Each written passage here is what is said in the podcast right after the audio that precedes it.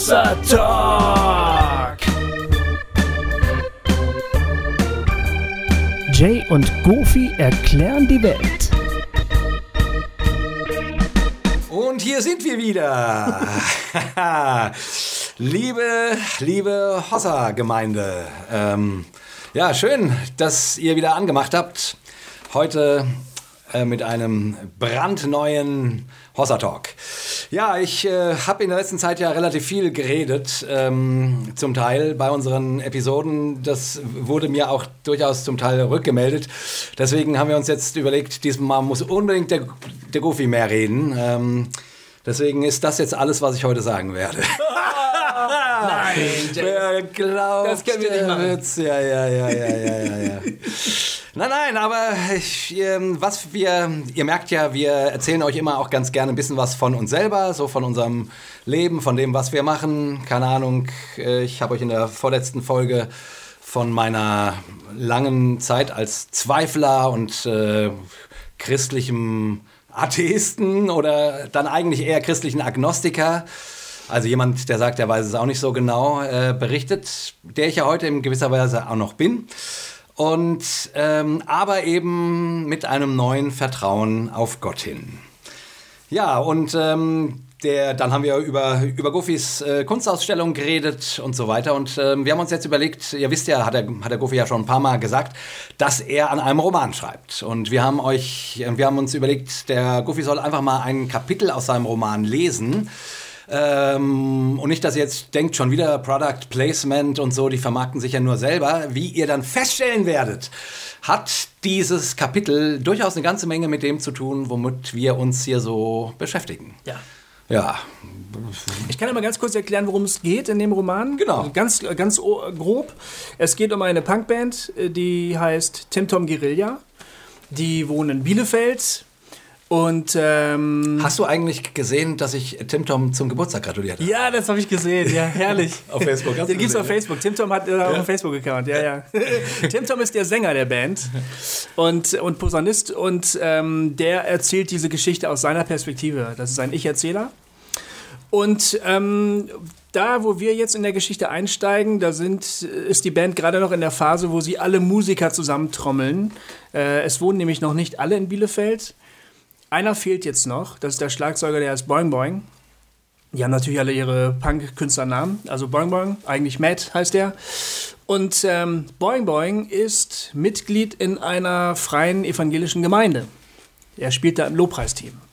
Und die Band möchte aber gerne, dass er nach äh, Bielefeld kommt und äh, sich der Band anschließt, damit sie endlich so richtig loslegen können. Und ordentlichen Rock'n'Roll machen können. Genau. Und das Kapitel, das ich jetzt vorlese, erzählt die Geschichte, wie die Band nach Hamburg fährt, um Boing Boing wieder an die Burg zu holen, also zur Band, damit sie ja nicht durchstarten können.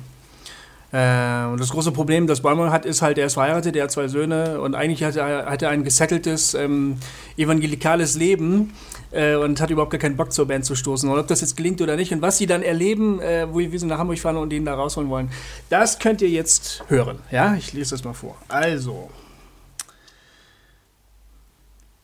Die Geschichte spielt am 1. Mai 2011. Obwohl es Sonntagmorgen ist, stehen wir frierend vor dem Kotten herum, das ist eine Art Bauernhof, wo die Band wohnt, und liegen nicht wie sonst in unseren Betten oder betrunken in einer Ecke. Hannibals Vorschlag, bis heute früh einfach durchzusaufen und gar nicht erst schlafen zu gehen, habe ich abgeblockt. Ich bin ungenießbar, wenn ich durchgemacht habe. Ich habe mir dafür einiges von Hannibal anhören müssen. Dass ich weich geworden bin, dass ich scheinbar vergreise, dass ich mich nicht wie ein Mädchen benehmen soll und so weiter. Später sind er und Fu noch auf eine der zahlreichen Tanz in den Mai-Veranstaltungen gegangen und so wie sie aussehen, sind sie dort ordentlich versackt. Sie haben graue Gesichter, tiefe Schatten unter den Augen und schlafen fast im Stehen ein. Ich dagegen bin ziemlich fit. Ich habe mich gestern Abend früh ins Bett gelegt und bin heute Morgen schon zum Jahnplatz spaziert, um dort um kurz nach sieben in den Bus zu steigen. Um 20 vor acht habe ich die beiden Idioten in ihren Klamotten pennend in der Küche gefunden und sie aufgeweckt. Schließlich haben wir heute eine schwere Aufgabe zu meistern. Wir holen Boing Boing nach Bielefeld. Um kurz vor acht hält auf der Straße vor dem Kotten ein weißer Mercedes Viano mit der Aufschrift Heidemann Möbel Outlet. Paulo, der Manager, springt hinter dem Steuer hervor, kommt mit federnden Schritten auf uns zu und begrüßt uns mit einem frischen Guten Morgen. Die beiden Punks knurren oder nuscheln Moin. Hallo, erwidere ich. Ich bin froh, dass ich nicht der Einzige bin, der halbwegs wach und nüchtern ist. So, sagt Paulo fröhlich, dann wollen wir den verlorenen Sohn mal nach Hause holen. Ich fahre, krächzt Hannibal, ohne dabei den Mund mehr als nötig zu bewegen. Das ist mein Auto, sagt Paulo freundlich, deshalb bin ich der Fahrer. Dann übernehme ich die Karte. Ich habe ein Navi. Okay, murmelt Hannibal. Sag Bescheid, wenn du mich brauchst. Mache ich, sagt Paulo gutmütig. Steig mal hinten ein, du auch, Fu. Ohne Widerworte lassen sich Fu und Hannibal auf die Rückbank fallen, während ich auf den Beifahrersitz klettere. Und noch bevor wir den Kerksiegweg verlassen haben, schlafen sie, aneinandergelehnt, tief und fest. Paulo und ich schweigen die meiste Zeit über. Er scheint mit sich und der Welt im Reinen zu sein, manchmal summt er vor sich hin, das Radio macht er nur zum Nachrichtenhören an. Ein Sohn von Gaddafi wurde bei Luftangriffen der NATO getötet. Kate und Prinz William haben geheiratet. Im Süden der USA gibt es nach rund 150 Tornados an die 340 Toten. Im Jemen demonstrieren Tausende gegen die Regierung und werden von Heckenschützen erschossen. Die Autobahnen sind um diese Uhrzeit noch recht frei, nur ganz selten überholen wir einen LKW, sodass wir schon gegen halb zehn Hannover erreichen. Etwa eine Stunde später verlassen wir die A24 Richtung Hamburg-Jenfeld und stoßen in das Stadtgebiet hoch nach Farmsen, wo Boing Boing wohnt. Es wird ernst, sagt Paulo, der jetzt doch ein wenig angespannt wirkt. Ich dagegen bin richtig aufgeregt. Wo wohnt Boing Boing denn genau? Im Berner Herweg, antworte ich, aber das bringt nichts, dahin zu fahren. Boing Boing ist garantiert mit seiner Familie im Gottesdienst. Paulo wirft mir einen fragenden Blick zu. Also, ist er wirklich gläubig? Ja. Und zu welcher Kirche geht der? Das ist ganz in der Nähe, die Richtung stimmt. Kennst du die Kirche? Ja, ich war da auch hin und wieder, als ich noch in Hamburg studiert habe. Bäumang und ich haben uns da kennengelernt. Bist du auch religiös? Mir klingt Paulos Frage eine Spur zu inquisitorisch, deshalb antworte ich nur sehr kurz. Keine Ahnung. Das geht mich natürlich nichts an, entschuldige, fügt Paulo hastig hinzu. Schon in Ordnung, beruhige ich ihn. Wir sind gleich da. Wenige Minuten später kommen wir vor einem unscheinbaren, aber großen Gebäude zum Stehen, das wie ein mittelständischer Betrieb aussieht. Auf dem Parkplatz davor gibt es kaum noch eine freie Stelle. Es müssen sich also viele Menschen in dem Gebäude befinden. Ein seltsamer Kontrast zu der ansonsten immer noch sonntäglich ruhigen Straße. Hier ist es, sag ich. Das soll eine Kirche sein? fragt Paulo ungläubig. Na ja, sage ich, das ist eine Freikirche. Die Leute, die da hingehen, sagen meistens eher Gemeinde statt Kirche. Unter Kirche verstehen die die Landeskirche. Damit wollen die nichts zu tun haben. Also ist das eine Sekte. Mit Paulus Ruhe ist es endgültig vorbei. Er wirkt alarmiert. Ach du Schande, das wird ja viel haariger, als ich das erwartet habe. Mit Sektierern ist nicht zu spaßen. Wir bleiben eine Weile schweigend sitzen und betrachten argwöhnisch das weiße Gebäude. Ich fühle mich seltsam mutlos. Also, was ist der Plan? fragt Paulo. Hinter uns beginnen die beiden anderen sich zu räkeln und zu gähnen. Es gibt keinen, lächle ich bitter, ohne mich zu Paulo umzudrehen. Aha, sagt Paulo. Na dann, Geronimo. Er öffnet die Fahrertür und springt auf die Straße. Ich komm nicht mit, sagt Hannibal, der jetzt endgültig wach ist und realisiert, wo wir sind. Ich geh da nicht rein. Das wäre aber wichtig, sage ich nachdrücklich. Boing Boing und du, ihr seid doch gut befreundet. Ich glaube, du kannst ihn am ehesten von uns dazu bewegen, mitzukommen. Keine Chance, sagt Hannibal. Ich gehe da nicht rein. Warum denn nicht? Fu klingt genervt. Er zieht nervös an einer Zigarette, die er sofort nach Verlassen des Transporters angesteckt hat. Stell dir nicht so an, Hannibal. Wenigstens diesmal könntest du vielleicht nicht nur an dich selber denken. Was soll das denn heißen? braust Hannibal auf. Wer von uns beiden hat denn dem anderen die Freundin ausgespannt? Jungs, schreitet Paulo an, Jungs, bitte nicht schon wieder. Das ist nicht der richtige Zeitpunkt. Er wendet sich an Hannibal. Also, du bleibst dabei, du kommst nicht mit? Keine Chance, wiederholt Hannibal und starrt vor sich hin. Feigling, zischt Fu. Okay, dann nicht, sagt Paulo. Vamonos. Er knallt die Schiebetür des Transporters zu und wir lassen Hannibal im Wagen zurück. Als wir uns dem Gebäude nähern, hören wir Musik. Da drinnen spielt offensichtlich eine Band und sehr viele Stimmen singen dazu. Es mögen jetzt sechs oder sieben Jahre her sein, seit ich das letzte Mal hier war. Beim Klang der Lieder kommen alte Erinnerungen hoch. Sie fühlen sich merkwürdig an. Das Lied, das die Gemeinde jetzt gerade singt, kenne ich nicht. Aber ich bin sicher, dass ich heute noch den einen oder anderen bekannten Song aus der Vergangenheit hören werde und wappne mich innerlich. Durch eine Glastür betreten wir ein Foyer und können durch große Glasscheiben direkt in den Gottesdienstraum sehen. Innen ist das Gebäude genauso langweilig wie von außen. Offensichtlich soll nichts die Gläubigen vom Lob Gottes oder von der Predigt ablenken. Die hohen Wände sind jedenfalls weiß und wirken kahl. Mann, sind das viele, raunt mir Paulo zu. Wir drei stehen etwas verloren herum und beobachten die 200 bis 300 Gottesdienstbesucher jeden Alters, die stehen singen. Die meisten wirken dabei sehr konzentriert.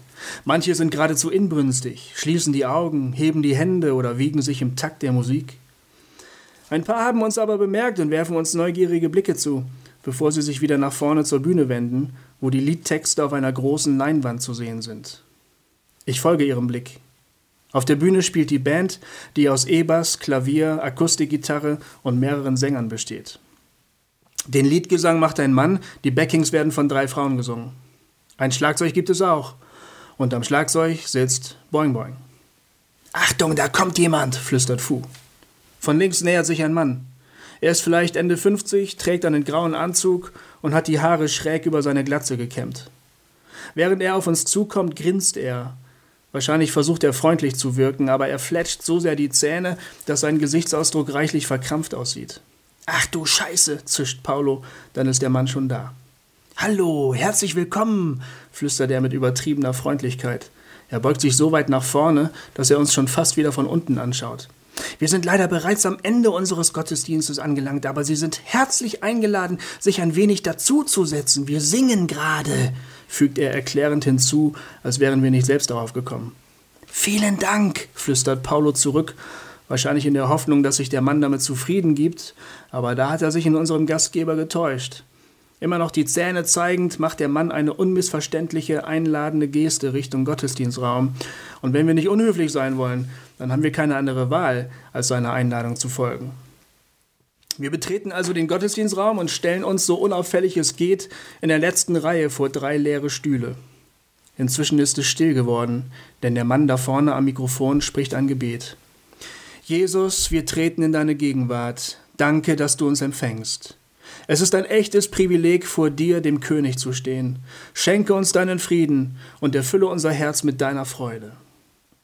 Paulo und Fu schießen sich ratlose und belustigte Blicke hin und her, aber mich erfasst ein sonderbares Gefühl, das ich mir nicht erklären kann. Merkwürdigerweise kämpfe ich mit den Tränen. So verquast der Typ da vorne auch redet, seine Worte stoßen irgendetwas in mir an, mit dem ich mich normalerweise nicht beschäftige. Sie berühren einen Schmerz, den ich immer zu ignorieren versuche, weil es dafür sowieso keine Linderung gibt. Dann erklingen wieder Gitarrenakkorde. Wir singen jetzt das letzte Lied, haucht der Mann ins Mikro. Ah nee, warte, ich muss das anders machen. Wir singen jetzt das letzte Lied, haucht der Mann ins Mikro. Nee, so, Lied. Halleluja. Aber der Gottesdienst muss damit nicht vorbei sein. Er kann weitergehen, wenn ihr nach Hause geht und wenn ihr morgen wieder in die Woche startet. Oh ja. Eine Pause, ein kurzer Akkordwechsel. Denn Gott ist da. Er ist bei euch. Mm. Er ist jederzeit für euch erreichbar. Oh, Halleluja. Das letzte Lied beginnt ein sehr ruhiges Segensgebet, das ich noch von damals kenne. Und wenn du sonst noch etwas auf dem Herzen hast, fährt der Mann fort, kurz bevor er den Song anstimmt, und mir fällt auf, dass er ins rhetorisch geschickte Du gewechselt ist, wenn du eine Last mit dir herumträgst, von der du nicht weißt, wie du sie loswerden sollst, dann komm nach dem Gottesdienst hier nach vorne. Hier gibt es Leute, die für dich beten möchten. Komm einfach her und lass dich segnen. Dann beginnt das Lied. Paulo schaut auf die Uhr. Fu starrt reglos Löcher in die Luft. Aber ich bin von Unruhe erfasst und trete von einem Bein auf das andere. Als der letzte Akkord verklingt, kommt Leben in die Gemeinde. Manche recken sich, andere drehen sich zu ihren Nachbarn um und beginnen ein kurzes Gespräch oder nehmen ihre Jacke von der Stuhllehne und ziehen sie an. Wir drei schauen nach vorne zu Boing Boing. Er hat uns noch nicht entdeckt. Die Musiker stöpseln ihre Gitarren aus, wenden sich einander zu, reden und lachen. Geht ihr beiden mal nach vorne, sagt Paulo. Ich warte im Foyer auf euch. Fu und ich schauen uns unsicher an. Na dann los, sagt Fu. Wir verlassen die sichere Stuhlreihe, betreten den Mittelgang und schieben uns durch die Menge nach vorne. Das ist gar nicht so leicht, denn die meisten der Besucher strömen in die entgegengesetzte Richtung zur Tür. Es gibt nur ein paar wenige andere, die, so wie wir, zur Bühne wollen. Vielleicht, um für sich beten zu lassen. Als wir uns der Bühne nähern, sehe ich insgesamt vier Menschen, die mit dem Gesicht dem Besucherraum zugewandt davor stehen und geduldig warten. Zwei Männer und zwei Frauen. Mein Blick fällt auf eine der beiden Frauen. Sie sieht jung aus, vielleicht Mitte 20. Ihre gut geformten langen Beine stecken in einer blickdichten schwarzen Strumpfhose, über der sie einen Minirock trägt. Ihre weiße Bluse ist dezent, fällt aber locker und betont deshalb ihre imposanten Brüste. Die oberen drei Knöpfe der Bluse sind offen und darüber sehe ich in ein schönes, geschmackvoll geschminktes Gesicht, das von dunklen, halblangen Haaren umrahmt ist. Sie lächelt mich direkt an und mein Entschluss steht augenblicklich fest. Ich werde für mich beten lassen. Sorry, das, das muss ich kurz lachen. Als ich abdrehe und mich ihr nähere, ruft Fu halblaut Hey! Aber das ist mir egal. Die junge Frau blickt mir erwartungsvoll und wohl auch ein wenig erstaunt entgegen. Da steht plötzlich ein Mann mittleren Alters neben mir, den ich noch gar nicht bemerkt habe. Er trägt eine Brille, einen Vollbart und ein senfgelbes Sakko. Hallo, sagt er freundlich, kann ich dir helfen? Ich bin überrascht. Äh, ich möchte für mich beten lassen. Das ist schön, sagt er. Du kannst zu Heiko gehen, der ist gerade frei. Ich wollte eigentlich zu ihr, sag ich und deute auf die junge Frau, die ebenfalls frei ist, wie übrigens alle Beter, weil ich scheinbar tatsächlich der Einzige bin, der für sich beten lassen möchte. Die Leute, die mit Fu und mir nach vorne gegangen sind, haben dafür wohl andere Gründe gehabt. Das geht leider nicht, sagt der Mann entschuldigend. Bei uns beten immer Männer für Männer und Frauen für Frauen. Das ist so eine Regel bei uns. Fügt, oh. fügt er nichtssagend hinzu, als er meinen enttäuschten Blick sieht. Na gut, sag ich, gegen Regeln soll man in einem Gotteshaus nicht verstoßen. Ich wende mich Heiko zu, und der Mann im gelben Sakko verschwindet so geräuschlos, wie er aufgetaucht ist. Ein letzter Blick zu der jungen Frau zeigt, dass sie jetzt doch für eine andere Frau betet und damit voll und ganz beschäftigt ist, denn die andere Frau weint heftig. Heiko ist ein netter Kerl, das sieht man sofort. Über dem blauen Hemd trägt er einen schwarzen Pullover. Seine Haare sind kurz, er ist frisch rasiert und sein Gesicht hat etwas Jungenhaftes. Ich habe nichts gegen ihn, aber irgendwie nehme ich ihn auch nicht für voll. Er lächelt mich freundlich an, streckt mir die Hand entgegen und sagt, ich heiße Heiko, und du? Ich heiße Timotheus. Ah, sagt Heiko und freut sich. Ein schöner Name. Was kann ich für dich tun? Ich finde, er macht das überraschend professionell. Das hätte ich ihm gar nicht zugetraut. Ich fühle mich unsicher und frage mich, ob das mit dem Beten wirklich eine gute Idee war. Keine Ahnung. Aus den Augenwinkeln sehe ich Fu und drehe mich von ihm weg. Ich will jetzt wirklich nicht wissen, mit was für einem Gesichtsausdruck er mich gerade ansieht. Vorhin beim Singen hatte ich ein komisches Gefühl, ich fand das irgendwie geistlich. Benutze ich eine Vokabel, die ich damals, als ich hin und wieder diese Gemeinde aufsuchte, gelernt habe. Ja, das hat sich irgendwie komisch angefühlt, irgendwie besonders und ich dachte, es kann ja nichts schaden, für sich beten zu lassen. Absolut nicht. Heiko wirkt total selbstsicher und das macht mich skeptisch. Das siehst du völlig richtig. Gott liebt es, uns zu beschenken. Darf ich dir eine Frage stellen? Ja klar. Glaubst du an Jesus? Äh, keine Ahnung, vielleicht ein bisschen. Ah, okay, sagt Heiko und lächelt nachsichtig. Möchtest du auch beten oder soll einfach nur ich für dich beten? Der Gedanke daran, laut vor einem anderen Menschen zu beten, jagt mir kalte Schauer über den Rücken. Einfach nur du bitte. Alles klar, sagt Heiko. Ist das okay, wenn ich meine Hand auf deine Schulter lege? Äh, ja klar, stammle ich. Das wird immer komischer hier. Weißt du, das bedeutet einfach nur, dass ich mich vor Gott mit dir eins mache, wenn ich jetzt für dich bete. Ich sage nichts und versuche auch nicht, über eine Vereinigung mit Heiko nachzudenken. Ich will den Scheiß jetzt einfach nur noch hinter mir haben. Aber er ist immer noch nicht fertig mit dem Erklären. Wenn du magst, kannst du deine Hände vor dir so geöffnet halten wie eine Schale. Ja, genau so. Das bedeutet einfach, dass du zu Gott sagst, ich habe nichts, bitte beschenke mich. Ich tu Heiko den Gefallen, damit er endlich anfängt. Zum Glück macht er das auch. Jesus, wir treten jetzt in deine Gegenwart. Danke, dass du uns hörst. Heikos Hand liegt plötzlich nicht mehr auf meiner Schulter, sondern er berührt damit leicht meine Brust, und ich bilde mir ein, dass es dort warm wird. Ich schließe meine Augen. Du kennst Timotheus, Du kennst ihn schon sein ganzes Leben lang und hast ihn von Anfang an geliebt. Das Gefühl der Wärme wird stärker. Eine kleine Stimme in meinem Kopf sagt mir, dass das nicht normal ist und dass ich abhauen soll, solange ich noch kann. Aber stattdessen merke ich, dass ich mich entspanne. Meine verkrampfte Haltung lockert sich, ich fange an, tief durchzuatmen. Gleichzeitig habe ich wieder das Gefühl, dass ich jeden Moment losheulen könnte. Komm jetzt, Geist Gottes, ist da wieder Heikos Stimme. Erfülle Timotheus mit deinem Frieden. Zeig ihm, wie sehr du ihn liebst. Und nach einer kurzen Pause, lass uns einfach still sein und auf Gott warten. Wir stehen schweigend nebeneinander, Heikos Hand immer noch auf meiner Brust, meine Augen fest geschlossen. Die Empfindungen werden stärker. Wärme breitet sich ausgehend von meiner Brust im ganzen Körper aus. Plötzlich fühlt es sich so an, als würde mich etwas von hinten ziehen. Ich spüre aber keinerlei Berührung.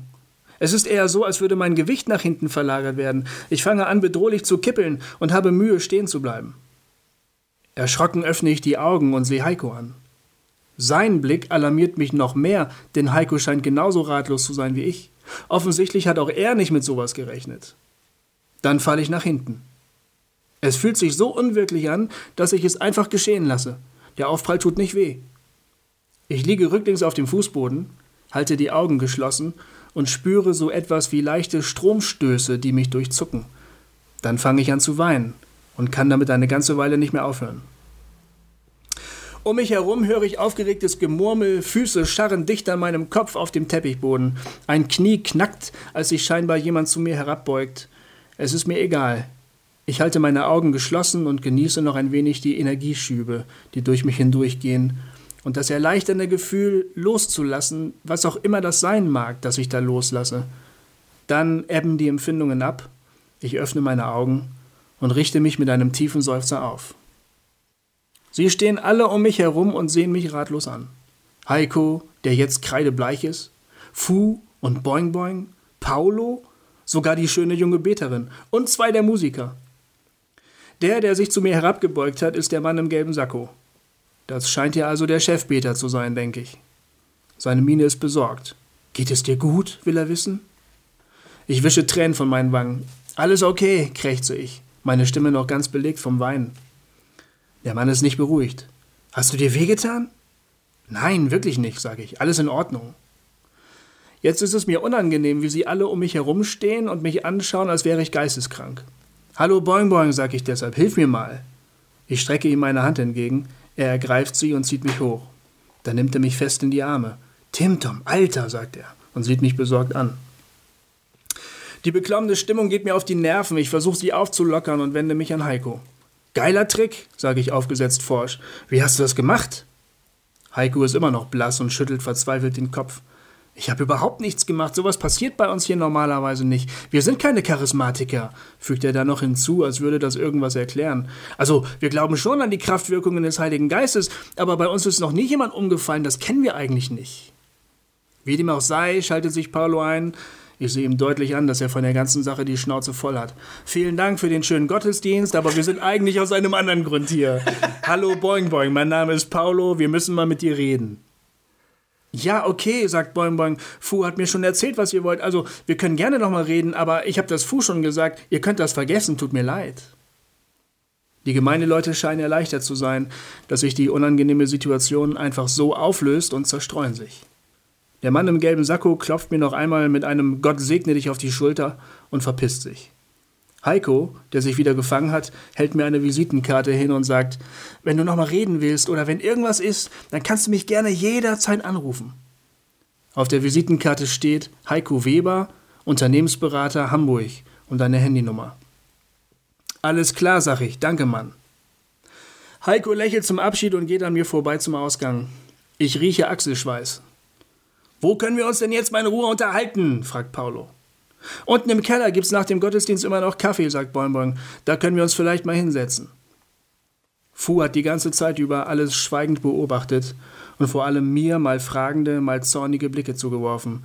Jetzt meldet er sich zu Wort. Ich hab wirklich die Schnauze voll von diesen Christenwichsern. Ich will hier raus und zwar so schnell wie möglich. Ihr könnt ja machen, was ihr wollt, aber ich setz mich nicht zwischen diese Halleluja-Schwuchteln und trink schön meinen Kaffee. Ich muss jetzt eine rauchen. Damit dreht er sich um und marschiert Richtung Ausgang. Wir können uns auch ins Auto setzen, schlägt Paulo vor. Okay, sagt Bäumling, pass auf, ich muss noch James und John aus dem aus dem Kindergottesdienst abholen. Rebecca hat heute Kaffeedienst. Ich komme dann mit den beiden Jungs zu euch raus. Alles klar, sag ich. Gehen wir. Und hier blende ich mal aus, würde ich sagen. Ja. Ja, das war eine Szene aus dem Leben. Aus dem Roman Tim Tom Guerilla. Hossa Talk! Ja, ist ja total. Also ich meine, ich habe ja die Hälfte von dem Roman nun schon gelesen. Ähm, und äh, ist ein sehr spannender Roman, die. Also, wenn man das so hört, könnte man jetzt denken, das ist ein christlicher Roman. Ist es ja aber gar nicht. Also Nee. diese Szene, die ihr gerade gehört habt, äh, die kommt ziemlich unvermittelt und bleibt auch ziemlich unvermittelt. Ja. Ne, du hast das. Wie, warum ist die in diesem Roman? Ansonsten geht es um, um Rock'n'Roll, Punkleben und, äh, und um eine Liebe, die nicht zueinander findet und irgendwie um persönliche Verschrobenheiten und all solche Sachen. Und irgendwo zwischendrin ist eben diese Szene. Wie kommt es dazu? Ich wollte, dass sowas im Roman drin ist, weil das äh, Teil der Realität ist. Ähm, das ist eine Realität, die gesellschaftlich oft nicht so wahrgenommen wird. Wir, die wir Christen sind und uns in diesen Kreisen öfter bewegen, kommen damit öfter mal in Berührung. Aber manchmal hat man so ein bisschen das Gefühl, das sind so Parallelwelten. Und, ähm, und äh, das taucht normalerweise so überhaupt gar nicht gesellschaftlich, medial, was weiß ich, wo Ja. auf. Höchstens, wenn irgendwo mal wieder ein Bericht über angebliche Sekten oder so sind. Ja. Und ich wollte einfach zeigen, also es, es gibt verschiedene Schlaglichter in dem Roman, man taucht in verschiedene Lebenswelten ein, in gut bürgerliche äh, Wohnungen und in Punkkonzerte. Und einer von den Jungs von der Band ist nun mal eben Evangelikaler. Und das gehört eben auch einfach zur, zur Welt, zum Leben dazu. Ja, aber spannend ist ja, ich meine, ähm, man kann, also du hättest jetzt ja das so beschreiben können, die gehen in diesen Gottesdienst und gucken sich das an äh, und von mir aus machen ihre Witzchen drüber, wie auch immer, oder sind angewidert oder, oder finden es ganz nett. Kann man ja auf verschiedene Arten und Weisen machen, aber du lässt den Tim Tom, den Hauptdarsteller, ähm, ja dort eine sehr intensive spirituelle, geistliche Erfahrung machen. Ja. Und als ich das gelesen habe, habe ich gedacht, ah, das, das wird jetzt sozusagen der Clou sein, der den guten Tim Tom auf den Pfad rechten. Weg führt, irgendwie sowas, ja. Ja. Aber dann greifst du das mal in irgendeinem Gedankensplitter wieder auf, aber im Großen und Ganzen wird das Ganze kaum noch thematisiert. Also er, äh, er macht, er hat eine Gottesbegegnung, das, was wir aus unserer Sicht als Christen als Ja. Begegnung Hat er sie wirklich oder ist es vielleicht doch nur eine psychosomatische Erfahrung? Ähm, ist er unter dem Eindruck dieses Gebets plötzlich vielleicht so psychisch bewegt? Äh, Das ist ja manchmal so unklar. Ähm, ich Ja. ich habe ich hab solche Erfahrungen selber gemacht, von Ja. denen ich immer noch glaube, das waren Gottesbegegnungen. ja. Ähm, aber ich weiß, dass man das auch anders erklären könnte. Ich habe mal ein Video gesehen von einem ähm, Hypnotiseur. Ja. Der hat sich ähm, ausgegeben als ein Prediger. Und der hat Agnostiker und Atheisten zu sich geladen in so eine kleine Veranstaltung und hat ihnen gesagt, ich beweise euch, dass es Gott gibt. Und dann hat er für die gebetet, ja. obwohl er Atheist ist. ja. Und die Leute haben angefangen zu weinen. Wirklich jetzt, ohne Scheiße. Ohne Scheiß, der hat gesagt, spürst du das? Spürst du? Spürst du Gott? Ja, ja, ja, ich spüre ihn, ich spüre ihn. Dann hat er gesagt, bitte komm nach vorne zu mir, zu einem jungen Mann. Ich bete jetzt für dich. Der Mann fing an zu kippeln, er ist umgefallen, der Mann hat ihn auf den Boden gelegt. Alles, wie wir das so kennen, die wir in charismatischen Kreisen manchmal waren. Und dann hat er die Leute, er hat die Leute vor dieser Veranstaltung gefragt, glaubt ihr an Gott? Nein. Er hat sie hinterher gefragt, glaubst du jetzt an Gott? Und die Leute haben gesagt, ja, jetzt glaube ich an Gott. Ich habe ihn erlebt. Ja. Und dann hat er gesagt, entschuldigt, ihr wart Teil eines Experimentes. Ich persönlich glaube nicht, dass es Gott gibt. Ja, aber Und das, was ihr erlebt habt, sind ganz normale psychische Phänomene. Vielen Dank, auf Wiedersehen. Und das war's. Bam, fertig. Ja, und hat er die, also ähm, hat er auch erklärt, wie er das gemacht hat, dass sie diese psychischen äh, Er hat, einfach, Phänomene hatten? er hat einfach gesagt, das ist Autosuggestion. Das ist Autosuggestion. Also sprich, meinetwegen, wenn man seine Stimme in einem gewissen Ja. Timbre und wenn du, eine, wenn du eine entsprechende. und jemandem sagt, dass Gott ihn wirklich liebt, ja, dass das einfach schon etwas in dir auslöst. ja. ja. Und dann kommt deine Erwartungshaltung dazu. Ja. Und wie gesagt, ich bin ja nicht der Mensch, der sagt, das ist alles Hokuspokus. ja. Ähm, ich würde schon sagen, wenn Menschen sagen, sie haben tiefgreifende Gotteserfahrung, dann kann das manchmal stimmen und manchmal eben auch nicht. Das würde ich schon sagen. Aber es ist witzig, ich meine, wir haben ja letzte, in der letzten Folge mit, mit dem Tobi Schöll eben über, über Heilungsgebet und sowas gesprochen. Und ähm, wie gesagt, ich, äh, mich, für mich war das ja eine sehr, sehr schöne Folge, weil das ein Stück weit ähm, mich aus meinem, na zumindest ähm, mir ähm, hat mich am kleinen Finger äh, aus meinem charismatischen Trauma geholt, weil ich es schön fand, wie er das Ich fand das auch hat, sehr schön. Wie, hab er, ja. Mhm. wie er auch mit den Leuten umgeht, mit denen, für die er betet und was er da so für einen Deal mit Gott hat und so Ja. weiter. Falls ihr die noch nicht gehört habt, lohnt sich nachzuhören. Sind ja Total. alle auf dem äh, Blog bei uns zu finden. Genau. Genau.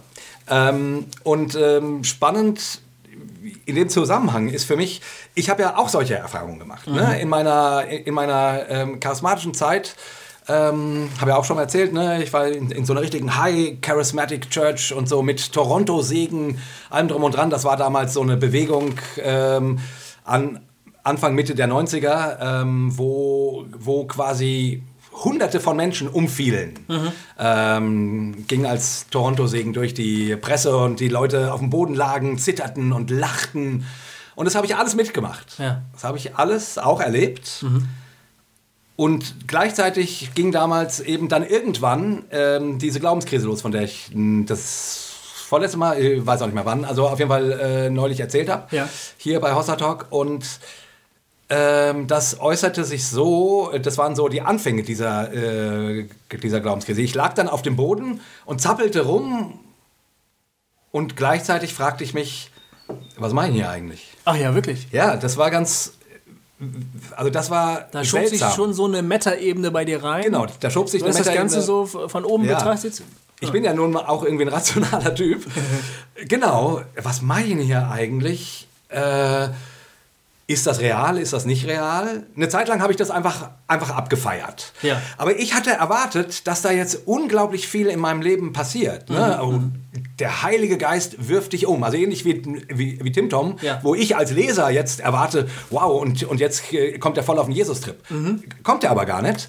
Ähm, und ich hatte damals auch gedacht, wow, jetzt, äh, also immer wieder da umgefallen, gesegnet worden, ähm, Prophetien über mir ausgesprochen. Wie gesagt, so solche Wirkungen mit Lachen und äh, Weinen und, und solche Sachen. Ähm, und das, wie gesagt, das war damals auch ein bisschen inflationär, möchte ich mal sagen. Aber immer wieder, immer wieder. Und irgendwann dachte ich, ja, kenne ich doch jetzt. Ja. Weil sich in meinem Leben nicht, nicht viel änderte. Mhm. Also da war nicht mehr an Liebe zu Gott. Da war nicht irgendwie ein tieferes Verständnis von Gott. Zumindest nicht, nicht bleibend. Mhm. Ich habe dann, dann in meiner ganzen Krise, die dann später kam, die ich ja beschrieben hatte, ähm, habe ich das dann sehr vom, vom Tisch gewegt, ähm, gefegt Mhm. äh, und gesagt, so nach dem Motto, naja, das war wohl eher eine Menge Suggestionen dabei. Ah ja. ja. Ich kenne aber auch eine Menge Leute, die dabei tiefgreifende Dinge erlebt haben. Und ich würde auch nach wie vor immer noch nicht sagen, das war alles Suggestion. Ja. Wie Also ich, das erste Mal, als ich das erlebt habe, Ja. äh, hat jemand für mich gebetet in einem leeren Raum, äh, nicht bei einer Veranstaltung. Mhm. Ähm, wir waren nur zu dritt. Wir waren drei Personen. Der eine, ähm, der mit dabei war, hatte das selber noch nie erlebt. Ja. äh, und kam mehr so aus konservativen Hintergrund, also evangelikal-konservativ, der vor sowas eher warnt. Ja. Und der andere hat für mich gebetet und dann bin ich umgefallen. Das war das erste Mal, dass mir das passiert war. Ja. Ähm, das fand ich aber überhaupt gar nicht schlimm. Und ich muss auch ehrlich sagen, ich bin ja, ich habe das schon öfter gesagt bei Haushaltag, ich bin ja so der Typ, der, der Leichtgläubige, der, der fröhlich glaubende Mensch, so, Ja, ne? ja. mit einer gehörigen Portion Naivität und so. Mir war das alles Latte, ich hatte keine Angst, ich fand es aber sehr, sehr schön. Und ich habe das so ähnlich erlebt, wie ich das bei dem Tim-Tom beschreibe, dass so wie elektrische ähm, Energie durch mich geht. Ja. Was man aber ja auch kennt, zum Beispiel, wenn man sehr, sehr, sehr aufgeregt ist. Zum Beispiel, wenn der Körper voller Adrenalin steckt, fängst du auch an zu vibrieren. ne? Ähm, ich habe das aber mehr so wie, wie Kraft oder Energie erlebt. Und ähm, hab, bin, hab da einfach gelegen eine Zeit lang und äh, der Mann hat weiter für mich gebetet.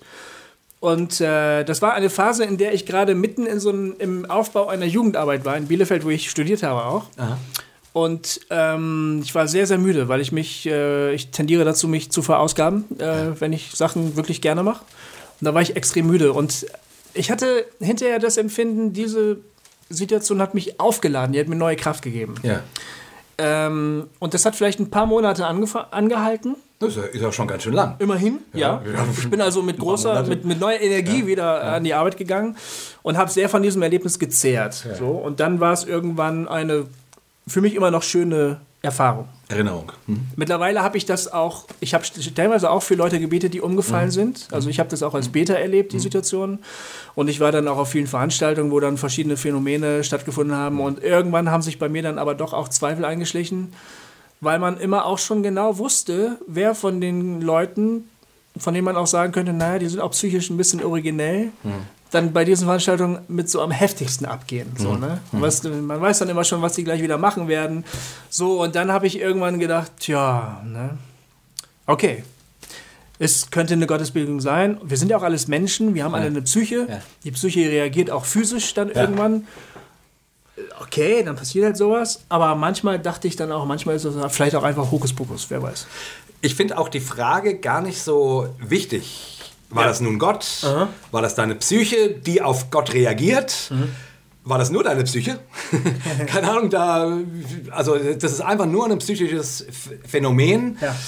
Ähm, gut, wo es, also das Einzige, was ich ausnehmen würde, ist, wenn richtige Manipulation im, im, im Spiel ist. Also, also wenn Leute umgeschubst werden mhm. ähm, oder also wenn, wenn ich das Gefühl habe, die Leute, die für denjenigen beten, dass das geht nicht mit rechten Dingen zu. Also genau. Also meinetwegen wie jetzt auch bei diesem anderen Typen, wo man natürlich sagen könnte, okay, das ist eine, von dem du erzählt hast gerade, diesem ja. Experiment, ja. okay, das ist eine psychische äh, Kiste. Aber sowas, da denke ich dann auch, das finde ich irgendwie blöd, mhm. ähm, wenn es manipuliert ist. Mhm. Aber, die, aber die anderen drei, drei Möglichkeiten, es ist Gott, es ist die Psyche, die auf Gott reagiert, mal so, mal so, mal so. Ja. Oder es ist einfach nur ein schönes Gefühl. Ja.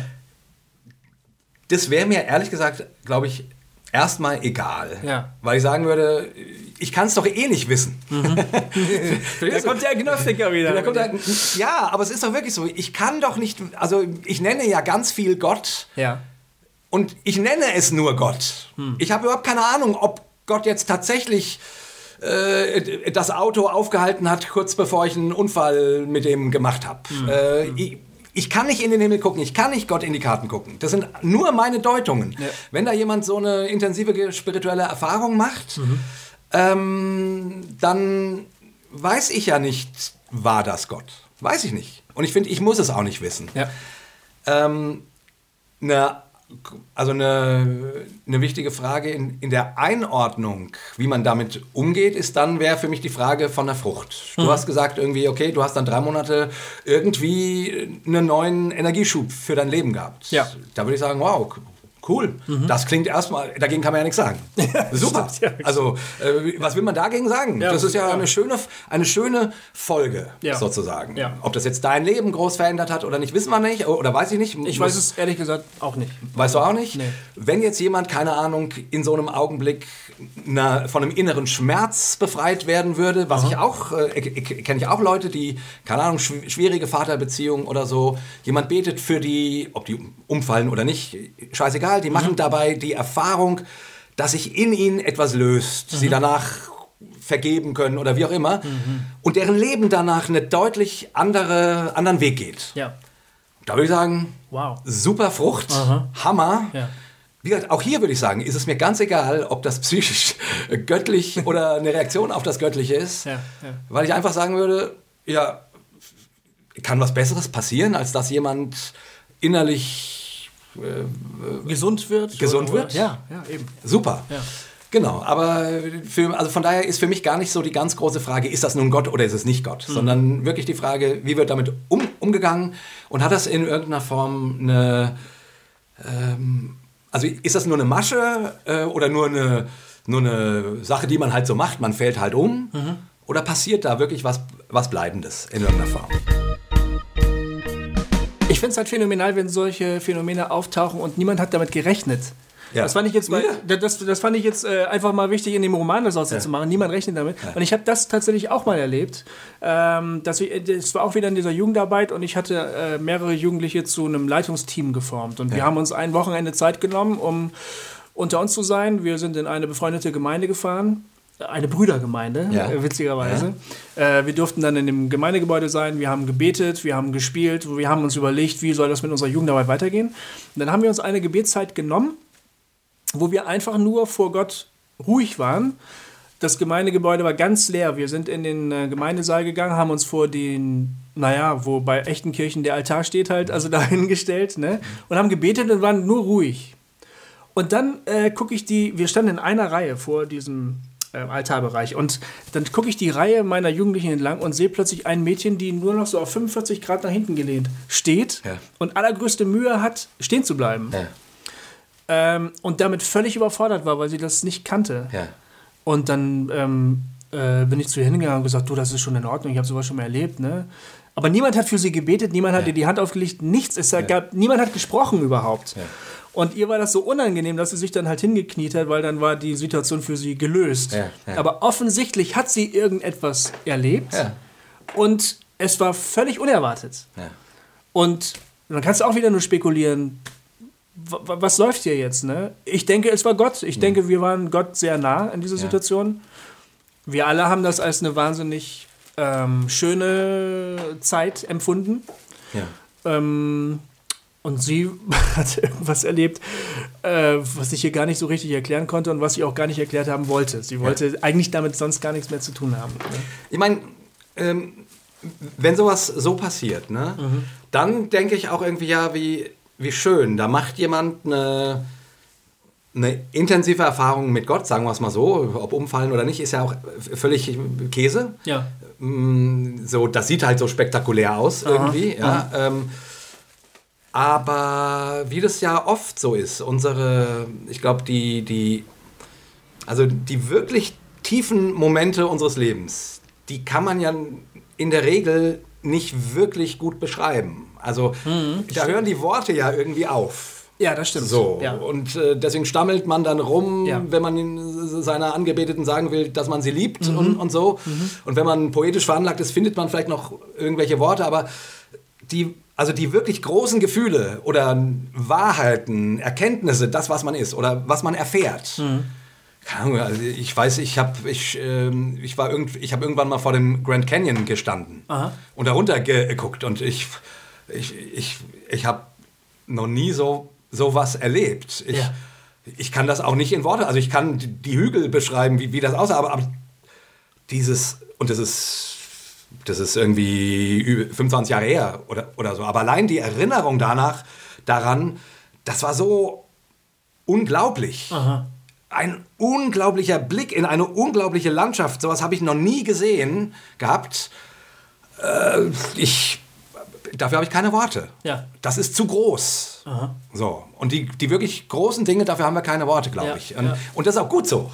Für Gott haben wir nicht wirklich Worte. Deswegen ist es schön, wenn, wenn wir ab und zu Dinge erklären, ähm, erleben, die wir nicht deuten können. Ja.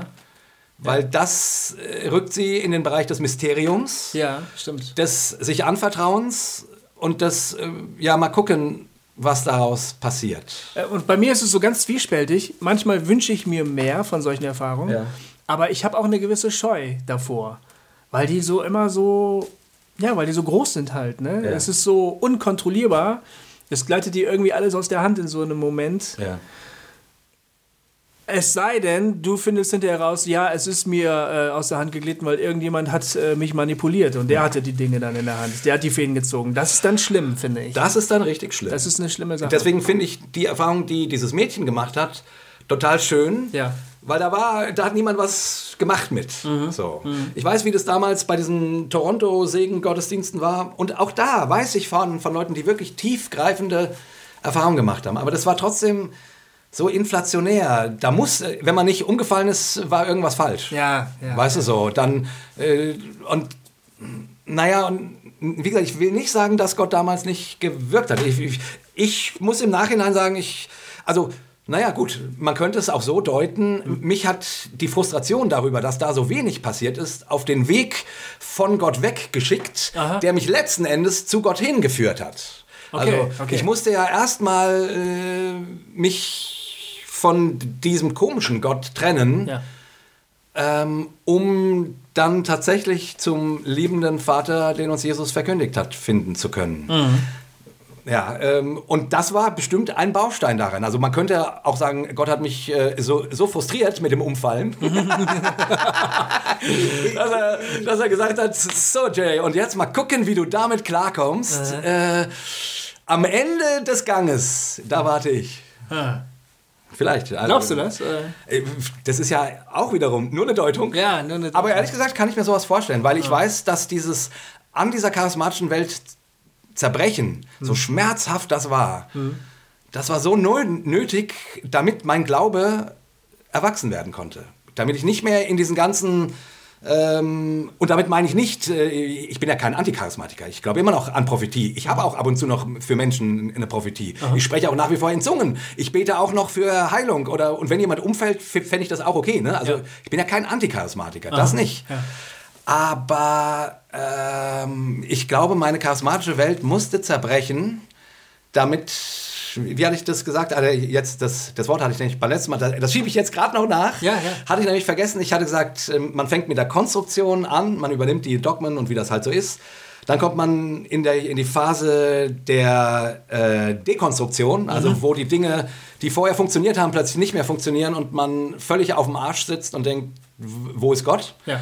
Und dann braucht es irgendwann, hoffentlich mündet es in die Phase der Rekonstruktion, wo man ähm, wieder auf einer gewachsenen Ebene, die nicht das andere negiert alles, sondern integriert, aber daran gewachsen ist, an den Dingen, die, äh, die, die, wo man Gott doch sehr klein gemacht hat. Ja. Und so würde ich das für mich beschreiben. Und diese Toronto-Erfahrung, wenn man so will, hat mich mit auf diesen Weg gesetzt. Mhm der dann eine Weile gedauert hat. Aber so ist es in meinem Leben manchmal. Mose hat auch 40 Jahre gebraucht. Also. Aber die Toronto-Leute haben es sich so sicher nicht vorgestellt. ja, wahrscheinlich nicht, ja. Dass du erstmal völlig davon wegkommst und dann auf einem ganz, ganz anderen ja. Weg wieder zu Gott zurückfindest. Aber so ist es ja, ne? Der hm. Mensch denkt und Gott macht dann eh, was er will. Ja. Aber jetzt, was mich noch interessiert hat bei deiner Geschichte. Aha. Also jetzt, jetzt haben wir unsere persönlichen Bezüge dazu. Ja. Warum, warum wird er dadurch nicht Christ? es, Goofy. Ja, weil das halt äh, nicht immer so ist. So ist es halt nicht. Nee? Nee. Da begegnet jemandem anscheinend, also jetzt, ich, ich, ich habe das als eine Gottesbegegnung gehört, mhm, ja? ja? Auch wenn du so frech warst und das gleich wieder auch äh, psycho, psychisch. Ich sage, äh, ich weiß es selber, nicht. selber nicht. Ich ne? weiß es selber nicht. Du bist der Autor und du weißt es nicht. Ja? Nein, ich weiß ganz vieles nicht, was bei meinen Leuten da passiert in dem Buch. Ich weiß ganz vieles nicht. Ich bin unsicher. Ähm, er geht hin, weil er die Frau sexy äh, findet. Dann äh, betet jemand anders für ihn und etwas passiert, was der Typ gar nicht wollte. Alle sind erschrocken. Aber warum findet der denn nicht zu Jesus jetzt? Du, ich weiß es nicht, aber ich habe das halt öfter schon erlebt, dass Leute wirklich starke Begegnungen mit Gott, wie ich sagen würde, mit Gott haben und äh, letztlich aber nicht äh, daraus die Konsequenz ziehen und sagen, dann will ich jetzt auch mit Gott leben. Wir haben das ja sogar in den Evangelien, diese, diese Sachen, wo Jesus zehn Aussätzige, Leprakranke oder was weiß ich, was sie haben, heilt. Ja. Und alle sagen, also neun sagen Halleluja, vielen Dank. Und dann sind sie halt weg. Zack, fertig. Genau. Einer kommt zurück und sagt, ich möchte mich nochmal bei dir bedanken und so ja. weiter. Ja. Ähm, das ist halt das normale Leben. Ich habe mal für einen Jungen gebetet, der hat sich äh, den Bauch mit äh, Döner äh, verdorben. Ja. und ähm, ich habe halt für ihn gebetet und hinterher waren die Bauchschmerzen weg. Das kannst du jetzt auch erklären, wie du willst. Aber selbst für diesen Jungen stand fest, das war jetzt übernatürlich. Der konnte es nicht fassen. Der hat noch äh, Gott um Verzeihung dafür gebeten, dass er immer Türken verprügelt. und dann ist er abgehauen und er ist nie wiedergekommen. Ist nie wiedergekommen? Nein, er ist nie wiedergekommen. Er hat wir waren da in einem Laden, wo wir eine, eine, zwei Wochen uns aufgehalten haben. Er ist nie wieder in diesen Laden zurückgekommen. Er hat offensichtlich einfach nur Schiss gehabt. Es hat ihn überfordert, das, was er da erlebt hat. Er konnte das nicht fassen und ich dann denke, hat er gedacht. Er ist auch sofort stiften gegangen. Ja, ja. Er ist aus diesem Raum, wo, wir, wo ich für ihn gebetet habe, raus. Ja. Er ist ab, der ist wie geflüchtet. Wahnsinn. Hat die Biege gemacht und war weg. Na gut, und das Gute ist, wir wissen ja nicht, wie die Geschichte weiterging. Also, Nein, who, genau. who knows, ob das in 50 Jahren ihn nochmal mm, ihm noch mal wieder hochkommt oder so. Wissen wir ja. Davon würde also, ich jetzt ausgehen. Ja. Ich würde sagen, ähm, wir alle haben Impulse in unserem Leben, wir sammeln das. Ja. Wir, wir, haben ähm, keine Ahnung, verrückte Sachen, wo wir auch sagen, ich glaube, das muss jetzt einfach Gott gewesen sein. Ja. Und das ähm, ist dann einfach Teil unseres Erfahrungsschatzes. Ja. Und wenn Gott wirklich uns immer wieder mal anhaut, dann wird er darauf zurückkommen, glaube ich. Du meinst also, es gibt auch für Tim Tom noch eine Chance? Ja, es gibt für Tim noch eine Chance. Ich könnte mir eine Fortsetzung vorstellen, wo der Prediger ist. Wo er Prediger ist und, äh, und dann äh, all den gleichen Scheiß macht, den die anderen auch äh, bei ihm gemacht Ja, haben. das wäre doch witzig. Band 2. Das wäre nicht schlecht. Ja, das wär aber, witzig. aber das ist für mich, also ich meine, ich finde, also wie gesagt, früher habe ich da Gott sehr klein gemacht. Ne? Da habe ich gedacht, okay, hier hat jetzt jemand was erlebt Mhm. und jetzt äh, muss das Bam machen. Ja. Ne? Jetzt muss es Bam machen und äh, jetzt äh, wird er dann auf die Knie gehen und Buße tun und sich bekehren. Und, Ja, äh, das habe ich auch ganz lange gedacht. und ich habe ja. äh, und, und mein Volllabern hilft, hilft dann so Ja, genau. äh, und so. Ja. Ähm, und wie gesagt, da macht man so eine Erfahrung, wie du sie da gemacht hast. Oder ich, ich habe auch ähnlich, mir hat mal ein Klassenkamerad erzählt, äh, also den ich dann äh, Jahre nach dem Abi irgendwie auf irgendeinem auf irgendeinem Fest getroffen habe. Und der hat mir erzählt, dass er als ähm, Zivildienstleistender ein, ähm, ein One-Night-Stand hatte. Ähm, und er war Zivildienstleister in der Kirche, der war nicht fromm, gar nichts, äh, aber, hat er, aber hat er Zivi gemacht. Und dann schläft er mit der Frau und dann äh, sagt diese Frau zu ihm, äh, übrigens, ach übrigens, ähm, ich, ich habe, ähm, nur dass es weißt, warum ich hier manchmal so zittere, ich habe früher in Pornos mitgespielt. So, äh, und, und in dem Augenblick kriegt er den totalen Schock und kriegt den, die totale Angst, dass er AIDS hat. Oh. Dass er sich angesteckt haben könnte, Oh. irgendwie. Oh, ja. Und er sagt, er ist dann, er hat dann einen Test machen lassen und das war damals noch, ich weiß jetzt gar nicht, wie das ist. Heute ähm, hat das irgendwie, ich glaube, fünf oder sechs Wochen gedauert, bis, bis du das Er- Ergebnis kriegst. Ne?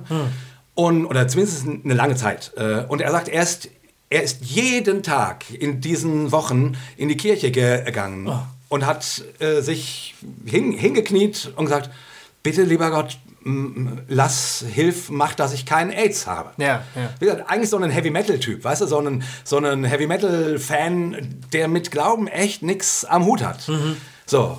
Ähm, und dann kriegt er das Ergebnis äh, und? ich sag, und ich sag, ja und was, und was kam raus? Ja, negativ, freudestrahlend, Ja. kein AIDS. Ja.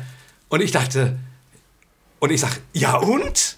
Weil ich erwartet habe, dass er mir dann erzählt, ja, und du, ich weiß, du hattest immer recht mit deinem Gott und, und so, ne? Früher in der Schule habe ich ihn, natürlich missioniert, ja. Und du hattest immer recht und da, da, da. Und er guckt nur, ähm, ähm, wie und? Und Das gibt's doch gar und nicht. ich sag, ja, du hast doch sechs Wochen lang jeden Tag gebetet, dass, dass Gott macht, dass du keinen AIDS hast. Und er, ja, und? Und, und, und ich genau so wie du jetzt. Äh, aber, äh, ja, das war für den dann Fertig, Fertig. gegessen oder was? Gegessen. Ja, nicht zu fassen, ey. Wahnsinn, ne? Ja, das ist wirklich der Hammer. Total krass. Und, da, und, und ich wusste gar nicht, was ich sagen soll, weil, weil, weil, mein, weil mein gesamtes missionarisches äh, Ding, was sich aufgebaut hat in mir, wo ich dachte, okay, und jetzt sage ich ihm das und jetzt sage ich ihm das. Es machte alles. Und war, und war, und war, und war futsch wie so ein Luftballon, so brrr, durch, durch den Raum platt. Was soll ich denn dem, dem noch sagen, Ja. der quasi eine, eine inbrünstige Gebetserhörung erlebt hat und dem seine eigene Inbrunst egal ist, quasi. Ja. Aber egal, so, so sind wir und auch da weiß ich nicht, wie die Geschichte weitergeht. Auch das wissen wir nicht. Ich meine, ich finde das, äh, also genau, und das wollte ich vorhin sagen, die, die, die Schönheit an Gott finde ich, ich glaube, dass Gott wesentlich entspannter mit diesen ganzen komischen Dingen, die wir Menschen manchmal machen, deswegen auch, ob es psychisch ist oder nicht, what the fuck, ja, egal. Ich glaube, Gott ist wesentlich entspannter, weil der sucht sich seine Momente, wo er zu uns spricht. Aber gerade diese Lässigkeit findet man in diesen Kreisen so selten. Nee. Die, die mit dem Handeln Gottes eben rechnen. Das habe ich ja bei den Charismatikern gelernt. Und dafür, Das mochte ich auch beim Tobi so. Ja. Äh, der war. der, der, der war super, der war entspannt. Der war entspannt und lässig und hat gesagt, naja gut, und dann funktioniert es mit dem Gebet oder dann funktioniert es auch mal nicht. Ja. Und der meldet sich wieder oder der meldet sich nicht, ja, das ist halt so. Ja, genau. Aber, aber oft ist es so, äh, jetzt, äh, und jetzt sagen wir, jetzt. Die sagen ja ganz oft, das ist schon mal aufgefallen, jetzt in diesem Augenblick, sagen die ganz oft. Genau. Wir wollen dich jetzt in diesem Augenblick und wir erwarten von dir, Gott, dass du jetzt in diesem Augenblick. Nee, da denkst du doch, Hallo. Und aber eine Zeit lang habe ich nicht Hallo gesagt, sondern ich habe mich voll damit reinziehen lassen, und habe das dann als einen wahnsinnigen Druck irgendwie. Und dann habe ich aber gedacht, ich muss das jetzt aushalten, das ist richtig, wie wir Das ist meine wir müssen Geschichte. jetzt wirklich hier das aushalten. Bis du irgendwann sagst, so, ich gehe jetzt, ich halte das nicht mehr aus. Und das Pro genau, und das Problem ist, die, wenn du so einen unglaublichen Erwartungsdruck schürst und und wir werden heute erleben, dass Gott wirkt mit seinem Heiligen Geist. Und wir, und wir, und, und wir rufen dich an, lieber Herr Jesus, ich gieße den Heiligen Geist aus. Ja? So.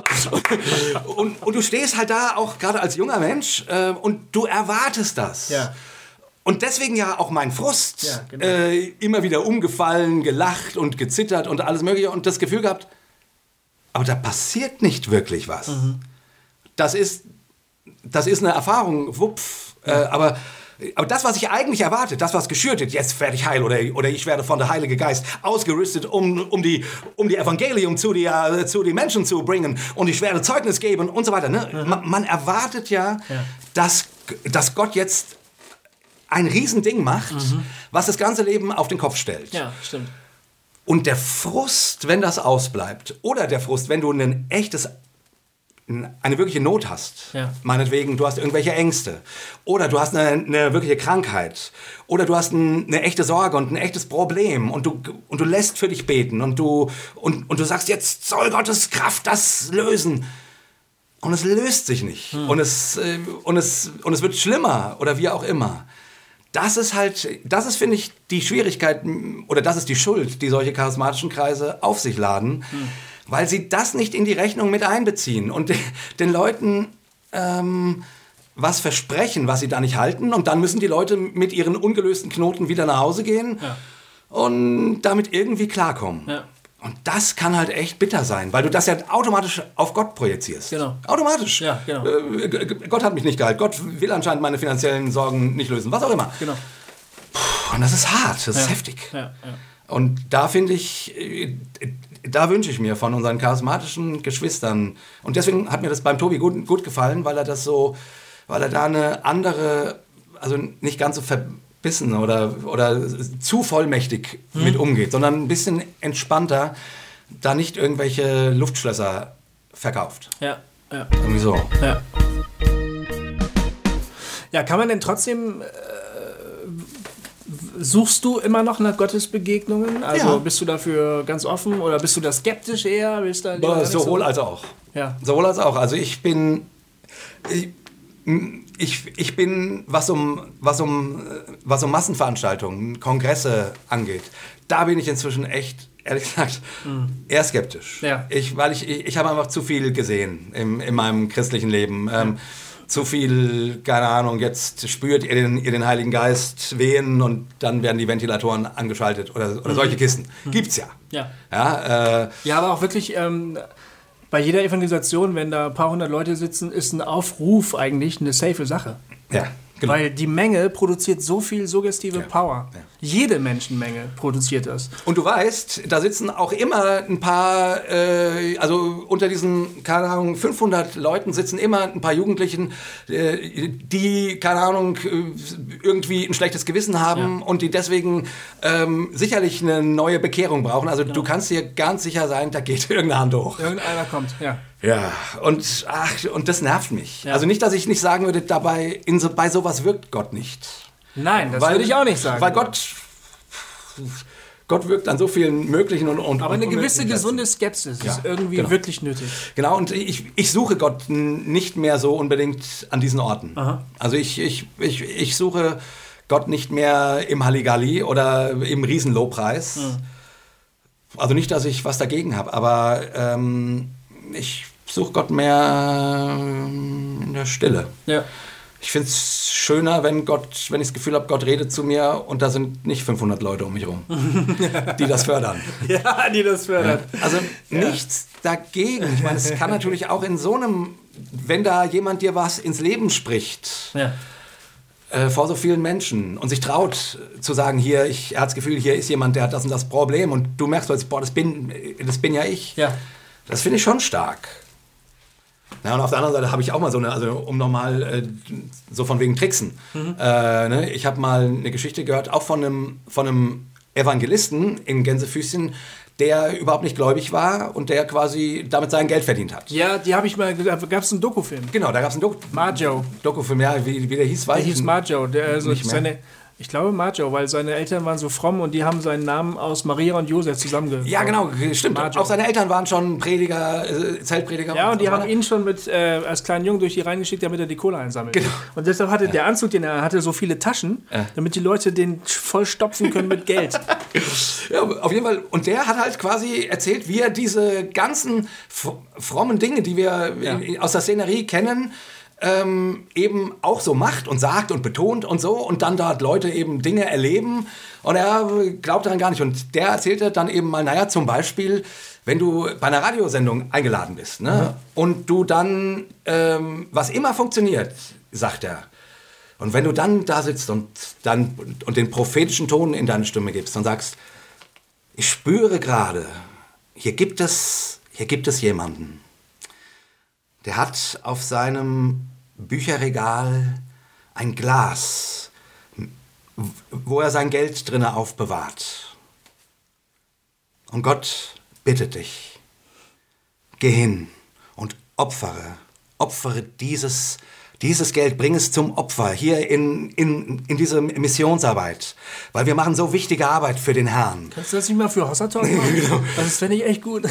Und er sagt, wenn du da auf dem Land in Amerika bei so einer christlichen Radiostation sitzt und so, du kannst sicher sein, da gibt es mindestens fünf alte Frauen, die haben ein Glas mit Geld auf ihrem Regal stehen und die werden das nehmen und dir schicken. Ja. Das funktioniert. Ja. Ja. Und für die und diese Frauen haben gedacht, hier hat jetzt Gott zu ihnen gesprochen. Das ist halt sozusagen in dieser ganzen christlichen Welt, ne, was ist echt und was ist, Ja.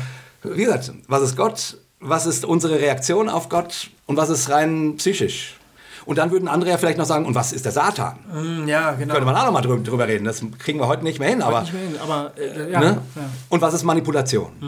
Ähm, wie gesagt, bei den ersten dreien würde ich immer sagen, das ist Teil des ganzen Feldes. Mhm. Und wie gesagt, solange es nicht manipuliert wird, warum auch nicht? Warum? Weißt du, Warum auch nicht? Also, ja, ja. G- Gott soll ruhig machen können, was er will. Ja. Ähm, brauchen den auch nicht so klein machen. Ne? Du, wir müssen schon wieder aufhören. Jo. Guck dir das mal an. Jupp, wir sind durch, würde ich sagen. Ah ja. War jetzt ein spannendes Gespräch. Ich wusste gar nicht, dass du auch schon mal umgefallen bist. Hm, siehst du? Ja. Jetzt weiß es. Jetzt weiß ich Ja. Über Gottesbegegnungen heißt, glaube ich, die Sendung. Über Gottesbegegnungen. Ah, aber, aber Gofi, auch wenn, du hast mir die Frage gestellt. Was, aber, was, was? Ja, wie, wie ich es denn nun heute mit den Gottesbegegnungen so. halte. Wie hältst du es denn damit? Das finde ich, du hast jetzt an, angefangen, hier jemanden, eine fiktive Person etwas erleben zu lassen. Ich bin äh, grundsätzlich offen für Gottesbegegnungen. Ja? Ja, aber ich habe auch großen Respekt davor, weil die immer so tiefgreifend sind und ähm, so viel oft auch durcheinander bringen, ne? Ja. auch so viel positive Verunsicherung stiften. Äh, Gottesbegegnungen sind ja gar nicht immer nur affirmativ bestätigend, ja, mach weiter. Also oft Ja. sind die auch wirklich, wirbeln die alles auf und durcheinander und du weißt gar nicht, ob sich das alles wieder zurechtsetzt. Und manchmal habe ich davor auch Angst. Aber Ja. was mit Sicherheit der Fall ist, äh, für mich ist das ein Teil der Realität.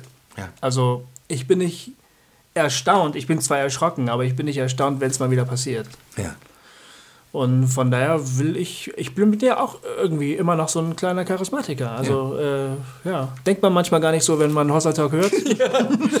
aber äh, so ist Ja, es. ich, ich finde auch immer noch, also ich, ich möchte an einen Gott glauben, der erfahrbar ist. Genau, ich auch. Also, wie gesagt, ich bin kognitiver Mensch, alles Mögliche. Und manchmal, wir müssen irg irgendwann noch mal eine Frage äh, in einem Hossa Talk über Gebet machen. So nach dem Motto, wieso kann, also, kann, kann man zu Gott, wie kann man davon ausgehen, dass Gott, Ja. äh, und wieso heilt er meine Kopfschmerzen und den anderen nicht und so weiter und so fort. Das könnte man alles mal, mal machen. Ja.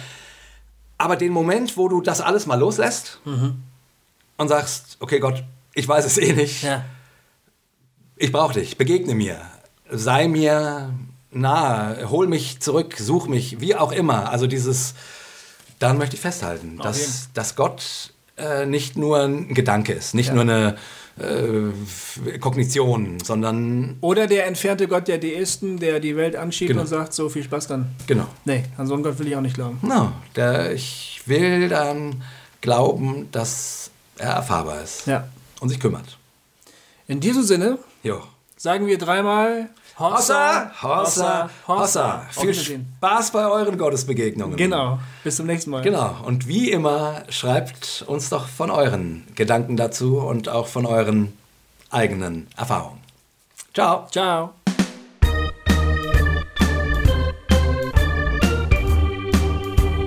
Hossa Talk! Jay und Goofy erklären die Welt.